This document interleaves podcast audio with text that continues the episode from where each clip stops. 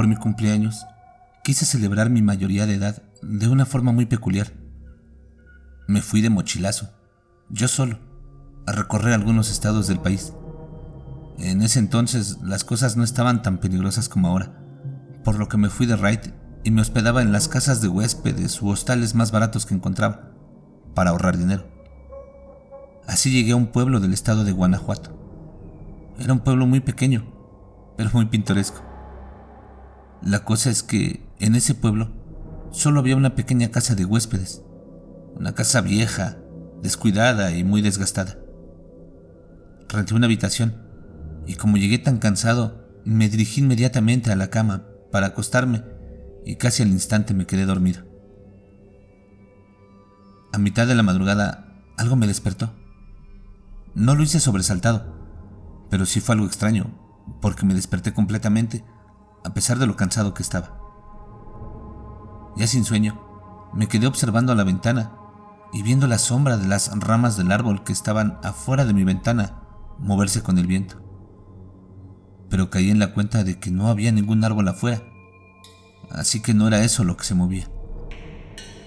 Observé detenidamente y me di cuenta que en realidad era una silueta humana, justo junto al librero que había en la habitación. No había notado ese librero cuando llegué a la habitación, debido a que estaba muy cansado y solo quería dormir. Sí, definitivamente era una silueta de una persona. Era una mujer con un amplio vestido, pero no pude distinguir su rostro, ya que tenía puesto un velo en la cabeza.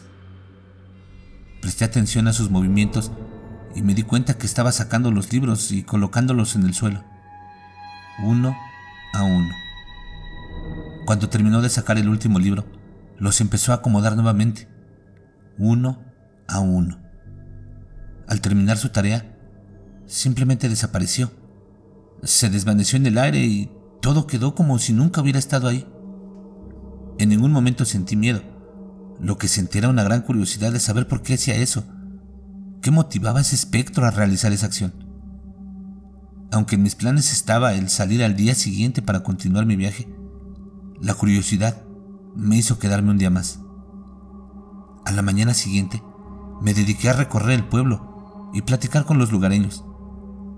Les contaba lo que me había sucedido la noche anterior y les preguntaba si sabían algo con respecto a ese fantasma y su actuar.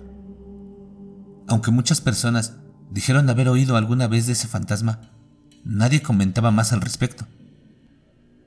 Finalmente, la suerte estuvo de mi lado y un viejecito me platicó que ese fantasma tenía años de aparecerse ahí, que asustaba a casi todos los que se quedaban en ese cuarto y que por eso ya casi no se alquilaba. Le pregunté qué más sabía de ese fantasma, por qué se aparecía, por qué hacía eso. No me contestó. Simplemente se encogió de hombros y me dijo, no lo sé. Pero pase lo que pase, no se atreva a hablarle sería lo peor que puede hacer. Y sin decir más, pidió disculpas y se retiró caminando lentamente. No podía más con la curiosidad, así que esa noche alquilé el mismo cuarto. Nuevamente me quedé profundamente dormido, prácticamente al tocar la cama. Y nuevamente, a media madrugada, algo me despertó. Ahí estaba esa silueta, sacando los libros, uno a uno, colocándolos en el piso, uno a uno. Cuando terminó, nuevamente los empezó a colocar en su sitio, uno a uno. A pesar de que tenía en la cabeza la recomendación del anciano, la curiosidad pudo más. Cuando le faltaban como tres libros para acomodar, me incorporé un poco y le pregunté, ¿quién eres? ¿Qué haces aquí? ¿Por qué mueves esos libros? Al escuchar mis preguntas, la mujer interrumpió sus movimientos, dejó caer el último libro al piso y volteó a verme. Se quitó el velo de la cabeza y pude observarla detenidamente. Era una mujer hermosa, con un rostro bello, ojos grandes y brillantes, labios bien definidos, piel tersa, y una cabellera negra y reluciente. No pude hacer o decir nada más, Estaba paralizado observándola cuando sucedió algo que jamás podré olvidar. El rostro de la mujer empezó a disolverse. Sí, a disolverse. La piel escurría, las mejillas se deshacían frente a mí. Sus ojos salieron de sus cuencas cayendo al piso, como si de dos canicas se trataran. El cabello se caía por mechones. Todo lo que fue una bella mujer, ahora era solo un esqueleto, una calavera con dos cavidades obscuras que me observaban como con odio. De dos pasos, la mujer se colocó junto a la cama y levantando su mano derecha, presionó mi pecho con su dedo índice. Lo presionó hasta hacerme acostar en la cama nuevamente. Sentí como una obscuridad me envolvía y perdí el conocimiento. Desperté al día siguiente con la luz de la mañana. En el suelo estaba el libro que la mujer dejó caer y la cabeza me dolía a punzadas, como jamás lo había sentido. Prácticamente salí corriendo de ese lugar y de ese maldito pueblo. Regresé a la ciudad, a la seguridad de mi casa, y juré nunca más regresar ahí. Desde ese día, traigo en el pecho una mancha, como un lunar rojo, justo donde me tocó el espectro del librero.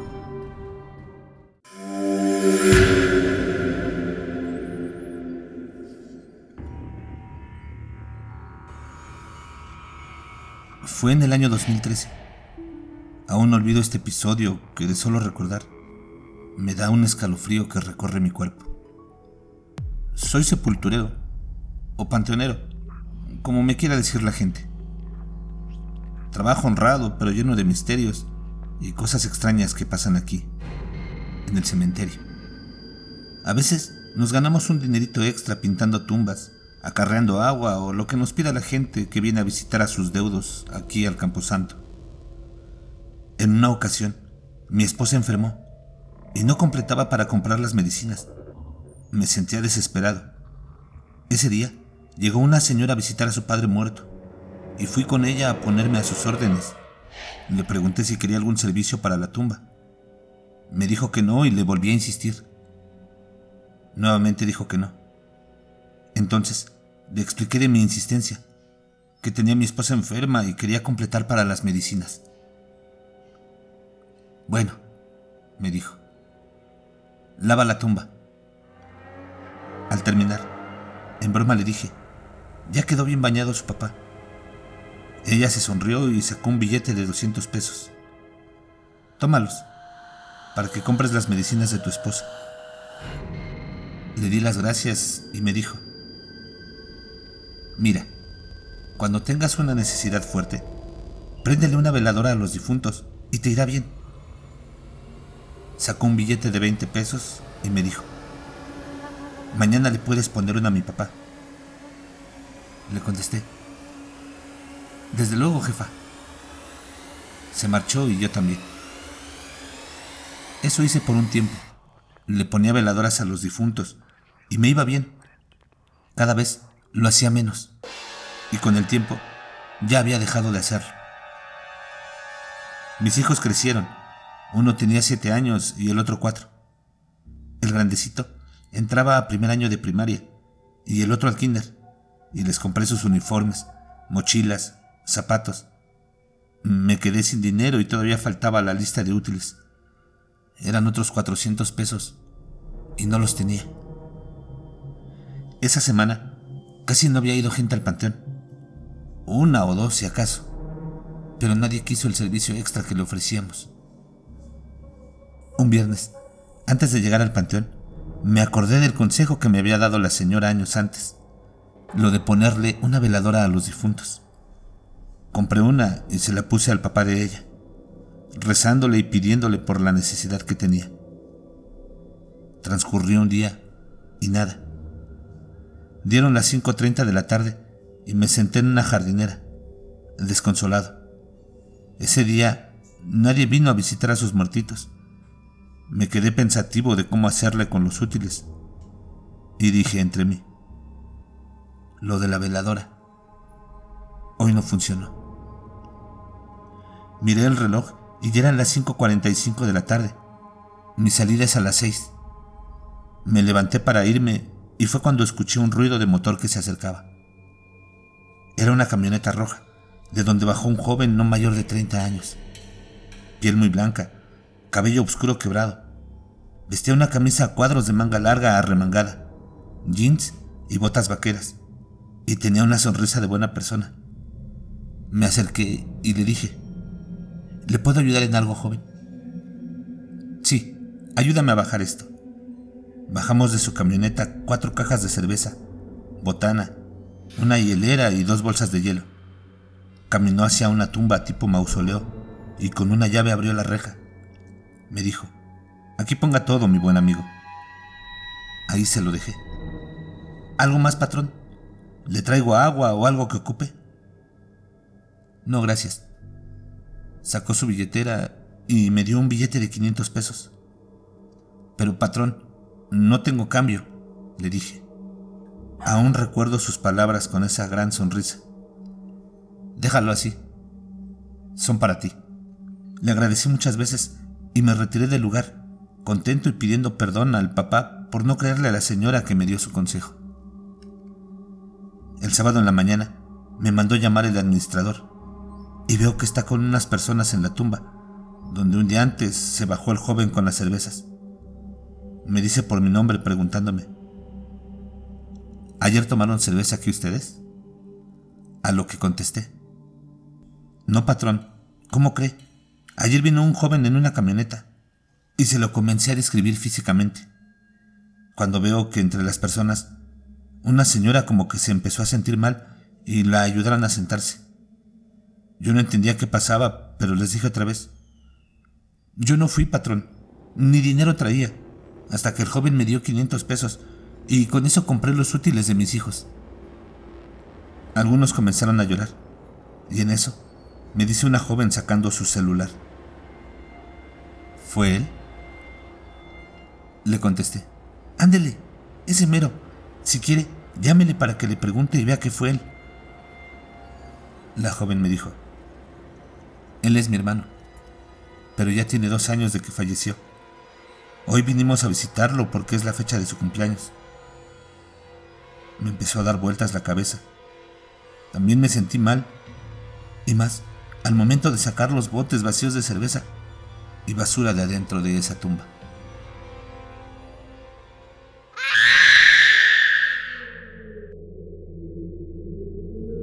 Dicen que los viajes ilustran, pero no siempre de la forma que uno quisiera. ¿Sabes qué historias hay en el hotel donde te estás hospedando? ¿Sabes qué pudo haber pasado? ¿Qué te dirían esas cuatro paredes donde estás durmiendo? Y si de contar historias se trata, ¿han platicado alguna vez con un sepulturero? ¿Saben qué es lo que han visto mientras están en su trabajo? Los invito a que acudan al cementerio más cercano a su casa y platiquen con los que ahí trabajan. Les aseguro que se quedarán boquiabiertos con lo que ellos les contarán. Espero también que ustedes nos cuenten sus experiencias. Los invitamos a que nos envíen sus correos electrónicos a masterror.masterror.mx, que nos escriban en la caja de comentarios o pueden compartir sus historias en nuestro Facebook, facebook.com diagonal masterrormx. Síganos en Instagram, arroba masterrormx. También los invitamos a que se suscriban a nuestro canal le den like a la narración y compartan, para que podamos generar más contenido. Nos escuchamos en la siguiente y recuerden, no tengan miedo de eso que no pueden ver, pero está ahí, detrás de ustedes.